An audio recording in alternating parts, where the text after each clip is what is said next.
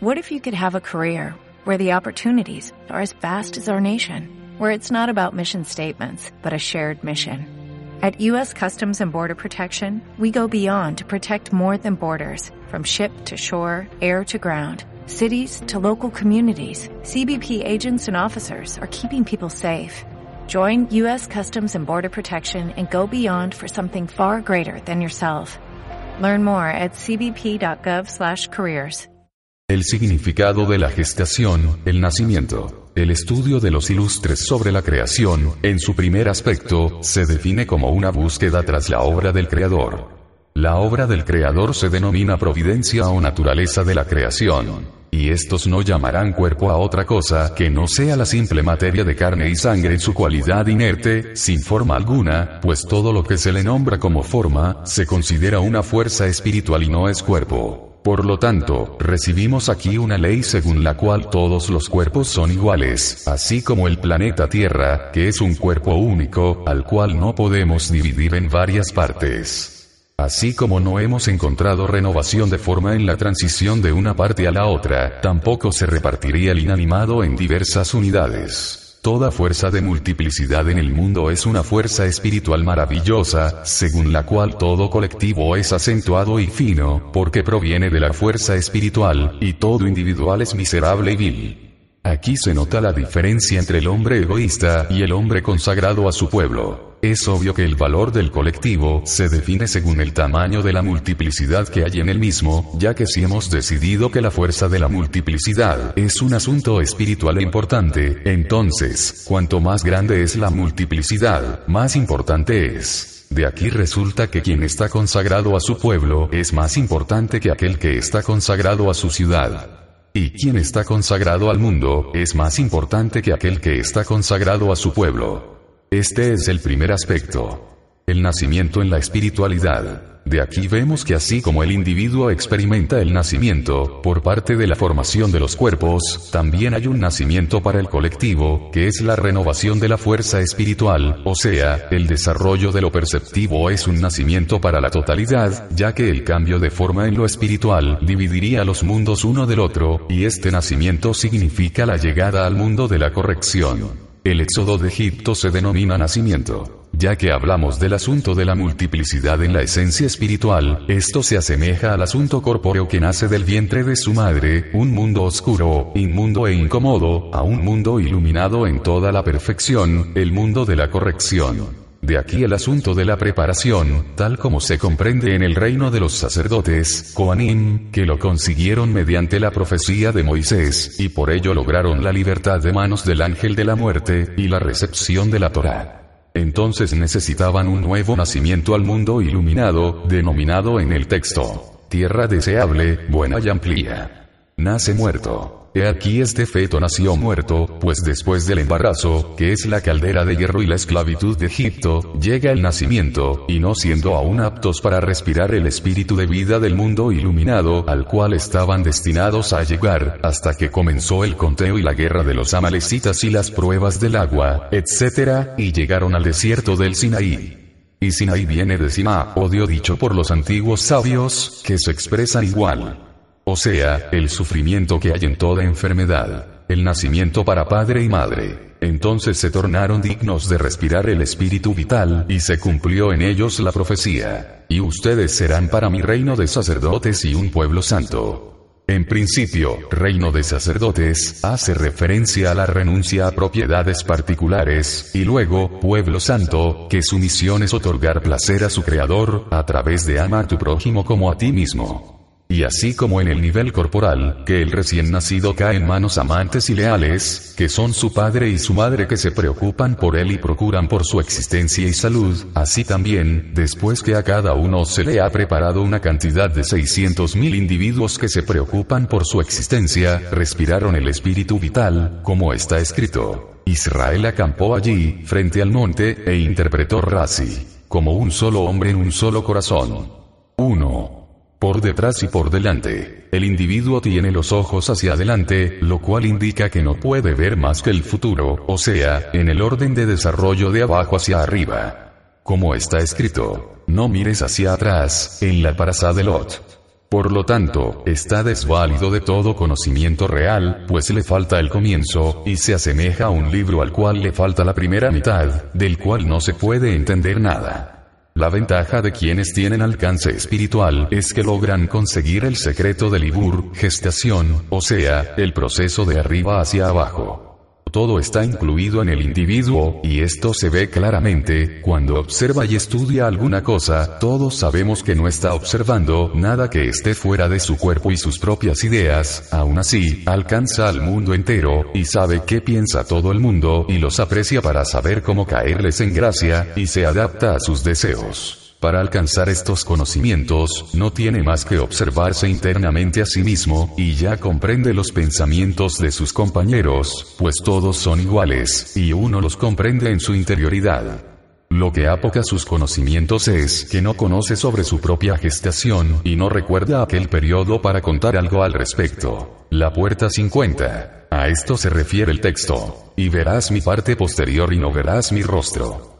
Porque Moisés consiguió el asunto del Ibur, o sea, todos los niveles de de arriba hacia abajo en su totalidad, lo cual se denomina la parte posterior de los mundos espirituales, y solo le faltaba mirar también el rostro, o sea, ver todo el futuro hasta el final de la corrección, llamado 40 puertas de Binah, ya que el nivel de Binah es 100 puertas, pues Binah se denomina, en el lenguaje de los cabalistas, con el nombre de Ima Madre, ya que es la madre de todo el mundo, y quien merece alcanzar todas las 100 puertas en ella, logra la revelación de la perfección. Las 50 puertas posteriores son el asunto del Ibur, es decir, el proceso de de arriba hacia abajo. Y las 50 puertas anteriores son el trayecto del desarrollo debido hasta el final de la corrección, y es entonces que se colmará la tierra del conocimiento del Creador, y también y no enseñará más ninguno a su prójimo, ni ninguno a su hermano, diciendo, conoce al Creador porque todos me conocerán, desde el más pequeño hasta el más grande. Y Moisés oraba, muéstrame tu gloria, es decir, todas las cincuenta puertas de Binah de Panim, rostro. Y le dijo el Creador, y verás mi parte posterior, basta con que veas todas las cincuenta puertas de mi parte posterior, a nivel de arriba hacia abajo y no podrás ver mi rostro, pues no verás las cincuenta puertas anteriores, porque no me verá hombre, y vivirá, es decir, antes de que llegue el tiempo apropiado, hasta que se adapten los kelim, vasijas, y se desarrollen en su totalidad. Y antes de esto, uno debe morir mediante esta visión, porque los kelim no pueden recibir esta gran luz y se anularán. Por esto se dice, 50 puertas de Binah se han creado en el mundo, y todas fueron dadas a Moisés, menos una. En la espiritualidad no hay carencia, es todo nada, tal como se dice. Juramento que se haya anulado parte del mismo, se anula por completo. Pero cuando llegue el final, y crezca la medida de los Kelim, y estos evolucionen a la medida deseable, entonces serán dignos de obtener la puerta número 50. Debes saber que hay dos formas de obtención, profecía y sabiduría. Por parte de la sabiduría, Moisés consiguió el logro espiritual como todos los sabios, pero por parte de la profecía no pudo alcanzar el logro espiritual, y de esto dijeron los antiguos sabios. Es preferible el sabio al profeta. Y también dijeron que Salomón consiguió alcanzar la puerta número 50. El alma da luz al cuerpo, la gestación y el crecimiento. Así como encontramos en el trigo sembrado dos pasajes, A, al colocarlo en la tierra comienza a desvestirse de su propio aspecto, que se considera engendrador, hasta alcanzar el grado de nulo, o sea, aspecto de una plataforma negativa de la forma de sus antecesores, y el potencial se convierte en fuerza.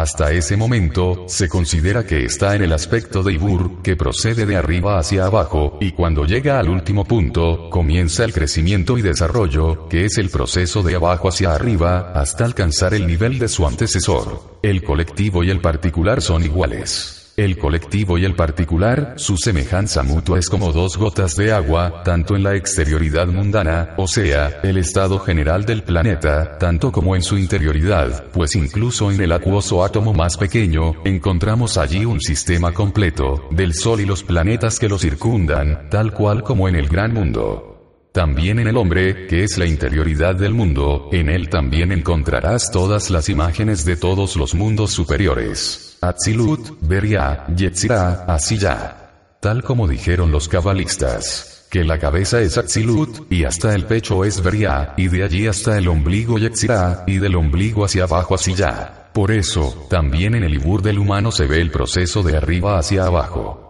O sea, la lenta expansión de su engendrador, su madre, hasta que es apartado y desprendido de ella completamente, porque sale a la luz del mundo, y sale de un grado activo activado, del dominio de su engendrador hasta el dominio propio. Entonces comienza el proceso desde abajo hacia arriba, los días de Yenika, amamantamiento, que aún está pegado a los senos de su madre, hasta que su forma se completa en el último grado de nivel de sus engendradores. Si bien Adán Marizón, el primer hombre, es la criatura del Creador, esto significa que necesariamente no es producto de mujer, sino polvo de la tierra, como el resto de las criaturas primarias que se formaron de aquel polvo. Como está escrito, todo salió del polvo, solo que este polvo fue obtenido de los mundos superiores que le precedieron. Esto señala que también arriba hay luz y cli, vasija. La luz está en las formas de la recepción.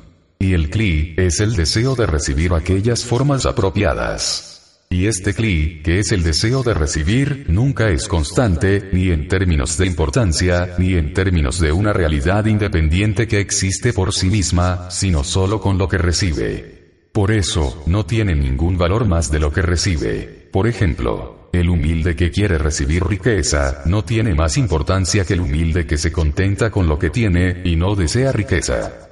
Por lo contrario, es peor que él pues el deseo de recibir se torna uno con la materia recibida, y solo son dos mitades de una cosa. Cuando se separa cada mitad, no tiene valor por sí misma que se pueda negociar o dar. 3. ¿Qué es el alma? La ley de evolución según la sabiduría de la Kabbalah es imposible observar algo antes de verlo de su principio a su final, dado a que uno no siente nada si no es desde su propio interior, así como los médicos descubrieron que no todos los ojos perciben igualmente los colores, sino que hay un consenso respecto a ellos, por lo tanto uno debe conocerse desde el principio hasta el fin, al menos desde su gestación hasta convertirse en un hombre, y puesto a que no es así, ya que uno comienza a conocerse únicamente al ser ya una persona completa, entonces no tiene la capacidad de autoanalizarse. No hay persona que se conozca a sí misma. Otro asunto es que para conocer algo, hay que observar especialmente sus cualidades negativas, y dado a que uno no puede ver sus propios defectos, y en la misma medida en que uno puede pedir prestado de lo que uno ve en otros, igual se mira en un espejo que no ilumina, ya que todo mal que debe llegarle a uno, lo recibe forma de placer, puesto a que de otra forma, no lo aceptaría. Es natural que todo lo que le produce placer, uno no lo considera negativo, a no ser después de varias experiencias desarrolladas en ello, y para esto se necesitan días y años, y también memoria y conclusiones y observaciones, que no todos son capaces de obtener. Por lo tanto, no existe persona que se conozca a sí misma. No obstante, los cabalistas que han obtenido el logro espiritual, consiguen el estado completo. O sea, logran conseguir todas las escaleras que el hombre puede alcanzar en la realidad, y entonces se dice que consiguieron algo completo, y esa cosa completa se denomina alma. El alma es la posesión de la Dama Ya expliqué anteriormente en el punto 2, que los mundos se pueden alcanzar en dos formas, de arriba hacia abajo y de abajo hacia arriba, que al principio se alcanza el camino de arriba hacia abajo, el desprendimiento del alma y luego, de abajo hacia arriba, que es el propio alcance espiritual. El primer proceso se denomina Ibur, pues su valor es como la gota que se va desprendiendo del cerebro del padre, y se gesta en la madre, hasta salir a la luz del mundo, que se considera como el último nivel, de arriba hacia abajo, considerando la causa del recién nacido, ya que hasta ese momento estaba aún conectado en algo al nivel de su padre y su madre, o sea, la causa. Y al salir a la luz del mundo, se introduce al dominio propio, que es el orden de arriba hacia abajo. Y la razón de esto es que el plan del Creador es único, y por eso todos los casos son iguales, y todo se asemeja al particular, gestación y crecimiento del cuerpo como alma. Al momento del nacimiento, cuando se encuentra en el punto de alejamiento, comienza su regreso al alcance espiritual, de abajo hacia arriba, lo que se denomina ley de evolución, y transita por las mismas vías y entradas, que bajaron desde arriba hacia abajo.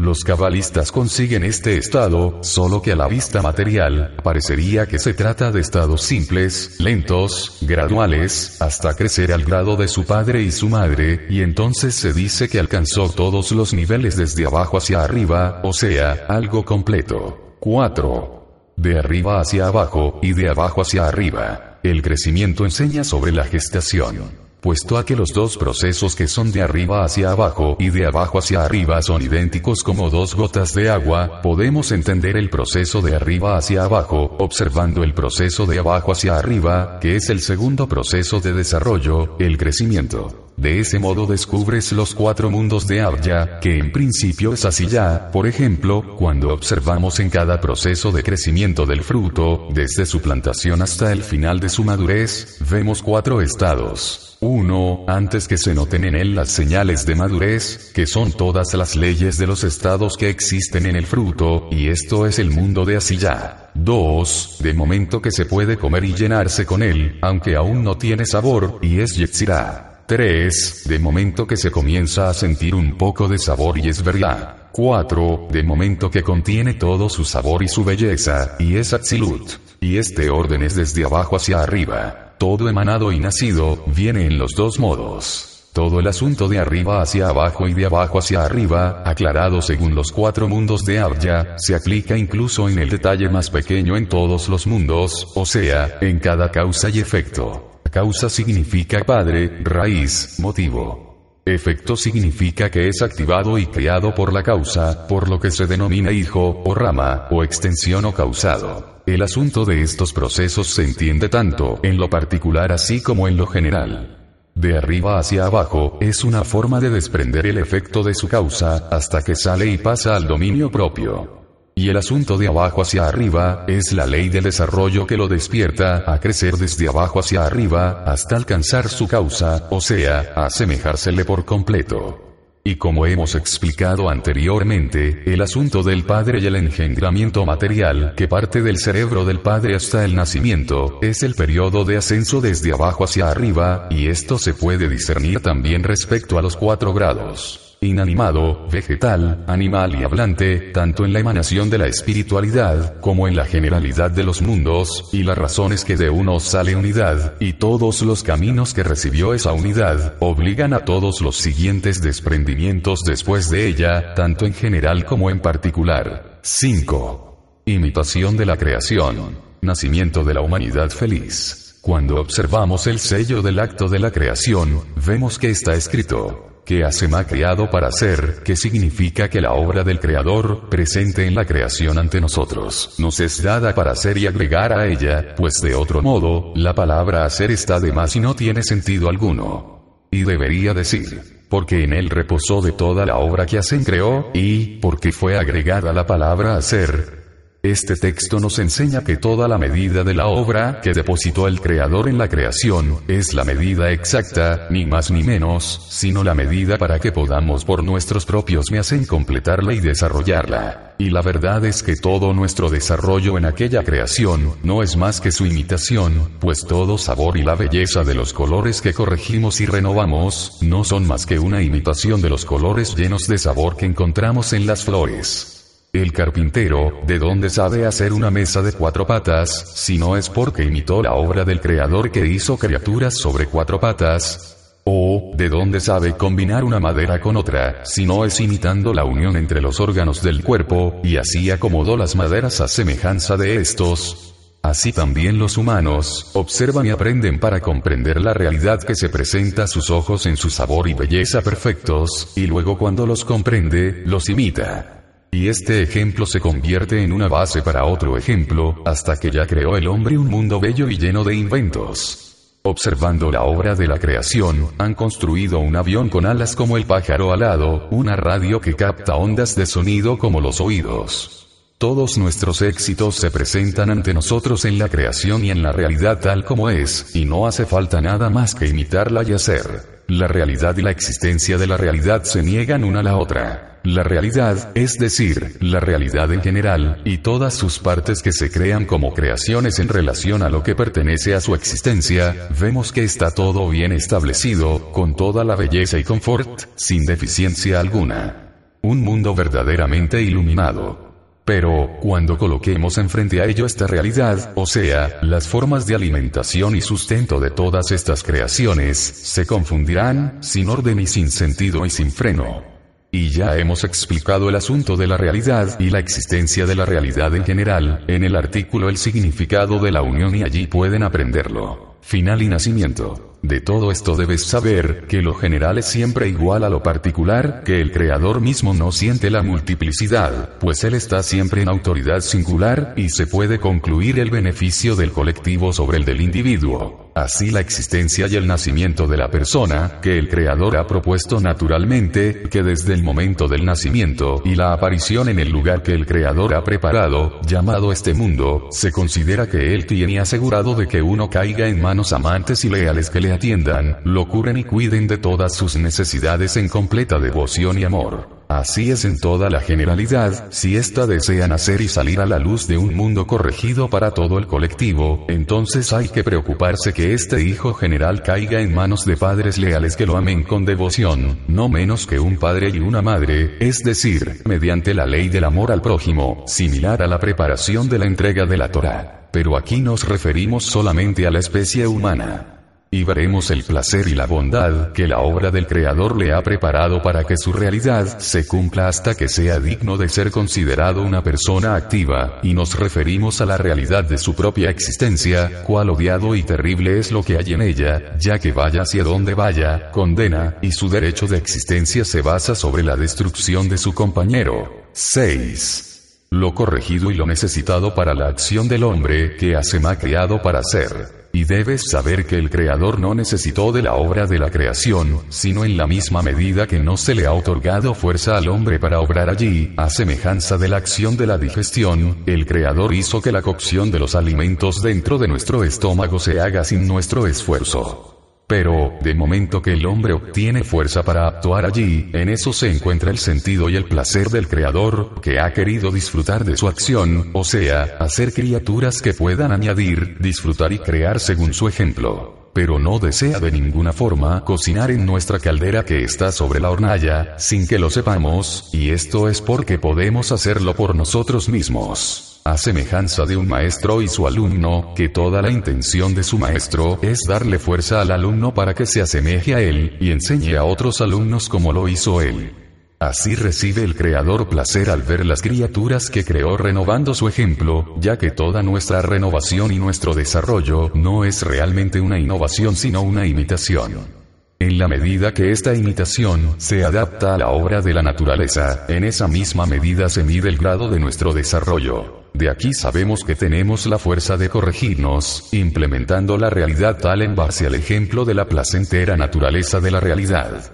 La prueba de ello es que si el Creador no hubiese obrado con plena providencia, también en ese aspecto, ya que, es la mano del Creador corta, sino más bien es necesario que en este lugar, que es nuestra propia corrección, estemos en condiciones de corregirnos. 7. El movimiento como señal de vida, inanimado, vegetal, animal, hablante. En referencia a la vida espiritual, las criaturas se dividen en dos, uno, inanimado, vegetal, animal y dos, hablante. Inanimado, vegetal, animal es el aspecto de muertos absolutos. Hablante, el aspecto viviente. La vida es la fuerza motriz, y se sabe que el comienzo de la vida se crea mediante dos acciones opuestas completamente, ya que incluso el hablante, cuando nace, se le considera muerto, hasta que se le despierta a empujones, pues sus kelim están preparados para recibir la vida y el movimiento ya dentro del vientre de su madre, y al salir a luz del mundo, actúa sobre su carne el aire del mundo con una frescura a la que no está acostumbrado, que provoca el despertar de la contracción. Después de la primera contracción, debe expandirse nuevamente a su medida anterior. Y las dos cosas, la contracción y la expansión, son el primer paso que le da vida. Aunque a veces, por razones de debilidad del parto, el recién nacido está débil y no se despierta en él la contracción, pues está muy débil como para recibir la frescura del aire del mundo que active sobre él la contracción, y por ello nace muerto, o sea, sin tener lugar o razón para que la vida, que su origen está en la fuerza de contracción, se vista en él. Si no hay contracción interna, no hay expansión, ya que de ninguna manera nos expandirá más allá de su límite, y si no es así, no hay movimiento. De aquí que la señal de que la criatura está lista para la luz de la vida es que, al menos, tiene la fuerza de contraerse, por alguna razón, entonces llega la luz de la vida y crea la expansión, y se produce el primer movimiento de vida. Por eso, el movimiento no lo deja, y se convierte en un ser vivo que se mueve. El primer movimiento se denomina alma, o sea, aliento de vida que sale de su nariz, como está escrito, y sopló en su nariz aliento de vida.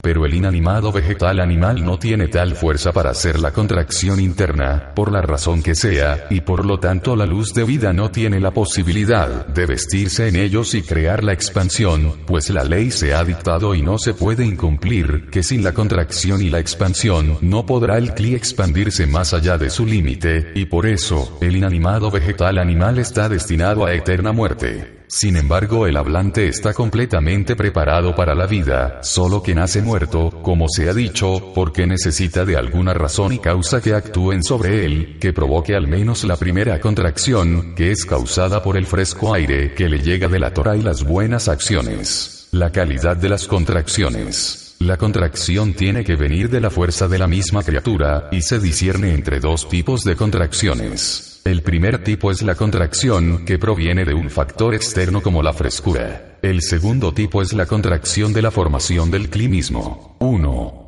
como se ve cuando se dan algadas y se presiona al recién nacido para despertarlo, aunque cada presión y golpe provoca una contracción en el cuerpo del recién nacido, de todos modos la contracción repetida no se repite por la luz de vida, sino por la formación del climismo, que debe siempre estar sobre su límite y su naturaleza con precisión, y por eso, cuando llega un factor exterior y lo presiona, entonces el mismo cli tiene fuerza de volver a su lugar alejándose, mediante la fuerza que produce su límite positivo. 2. Pero si la contracción se realiza también desde el interior del climismo, y no por medio de un factor exterior, entonces no está capacitado en absoluto para volver a expandirse a su límite anterior, en la medida anterior, pues la contracción que se produjo fue en su misma estructura.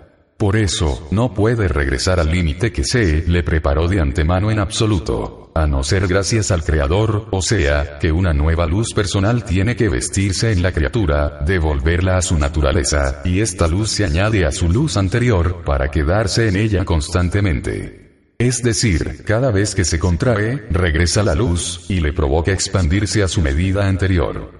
Esta luz se denomina vida. Dos contracciones, parcial y general, en contraste a dos expansiones. La sangre es el alma, pues el color rojo necesita que el color blanco se conecte a él para llamarse sangre, y antes de conectarse a él eternamente, no se denomina sangre, porque entonces ocurren en él acciones de postrarse y levantarse, ya que su naturaleza es odem, o inmovilidad, pues entonces se dibuja en ella el estado de levante que no es constante, llamado solamente color odem, mantente inmóvil para el creador. Por ello, vuelve a caer el color de él, y se torna blanco sin color alguno, que significa postración inconstante. Y cuando los dos se conectan, entonces se convierten en tendones de sangre de vida, o sea, que se crean en él contrastes. Uno es para el alma viva, o sea, que se corta el Odem, rojez, y queda la dam, sangre, constantemente, igual así, el estado anterior de postración y levante, se conectan ahora a esa sangre. Por lo tanto, se diferencian dos especies en la sangre, roja y blanca, como se sabe, que son los mismos rojo y blanco que antes sirvieron uno tras el otro, y ahora se unieron y formaron esta sangre llamada alma viva. Debes saber que este es el significado de la contracción parcial y la expansión parcial llamadas alma y espíritu. Sin embargo, esta luz que hizo la expansión parcial del alma es una luz superior maravillosa y general, y por eso, su naturaleza es llenar y completar todo tipo de contracciones registradas en esa misma estructura. Se sabe que en ese cuerpo ya hubo un estado de blanco en la parte que no es digna de recibir el odem, rojez, pues de la rojez, han sido robados y cayeron cuando se unieron en vano. Por eso, después que la luz completó la expansión primera de la luz de la nombrada alma viva, vuelve a llenar la antigua expansión que se hizo todavía en tiempos antiguos.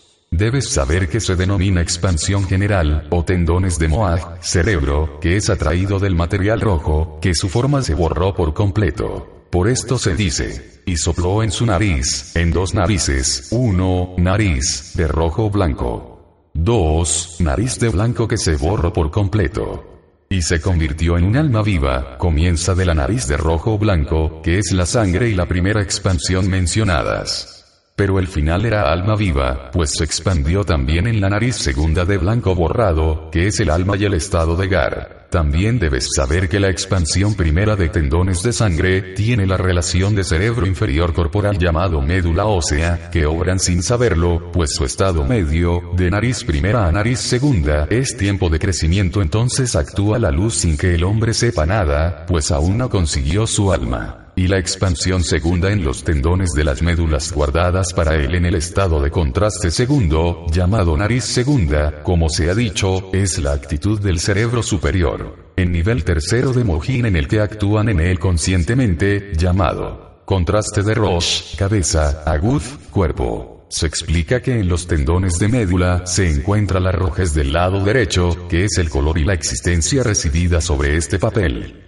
Y el blanco, es la izquierda absoluta, pues la nariz segunda se borró de ella, y no le quedó siquiera color, de modo que la rojez es una entidad y el blanco es ausencia. Y en oposición a esto, los tendones de sangre, porque el odem, o sea, el lado izquierdo, que sería lo que se conectó de antemano, que es río y quizás. Sin embargo, el blanco, si bien significa el estado de postración, su imagen ahora se convierte en lado derecho y en levante. Por lo tanto, es alma eterna, que no necesita más de color, y el color rojo que quedó y se registra de antemano, ahora se colocan a la izquierda en Geburah, lo cual se denomina Dam, sangre, sino, de modo que el blanco está a la derecha, que no es necesario y no ocurrirá el color rojo en él, y el rojo se considera izquierda solo en Geburah que se llama Dam. Y aquí debes entender que el dicho resinó registros de Odem en la nariz primera y sus tendones, que ascendieron a la izquierda, después de la nariz segunda, al estado de alma, se borró y se fue de esa estructura para siempre. Y por eso, la cabeza, el cerebro, es blanco sin ninguna rojez. Y Bur, el recién nacido, en sus días de gestación, no es más que un verdadero vegetal, y todos sus movimientos no se consideran movimientos vitales, porque los movimientos los hace la madre, que el feto es parte de ella. Su entorno se denomina vientre y la madre es el límite del entorno que se le impone, y come lo que su madre come, etc. Y el nacimiento comienza con la cabeza, la esencia de la vida. Conocer el viviente es la esencia misma. Y el asunto del movimiento se determina en la contracción como se explicó anteriormente, pues ninguna criatura puede salir de su límite ni por un pelo. Y esto se extiende desde la cabeza, pues allí, la entrega de esta fuerza se restringe un tanto menos que su límite, en referencia a la pregunta. Debes saber que mientras hay otra fuerza que lo contrae un poco menos de su medida, el inanimado no se convierte en animal, sino que debe contraerse por sí mismo, pero, ¿cómo es esto posible siendo inanimado? Para esto se precisa del rezo, que merezca la fuerza superior. De este modo podemos entender lo oculto bajo la luz circundante, y el asunto del hombre que me vea no vivirá, pues el viviente es quien tiene movimiento, y si no tiene la capacidad de contraerse no es viviente sino inanimado. Esto es que la muerte de los justos es con un beso, o sea, que pierden la fuerza de contracción.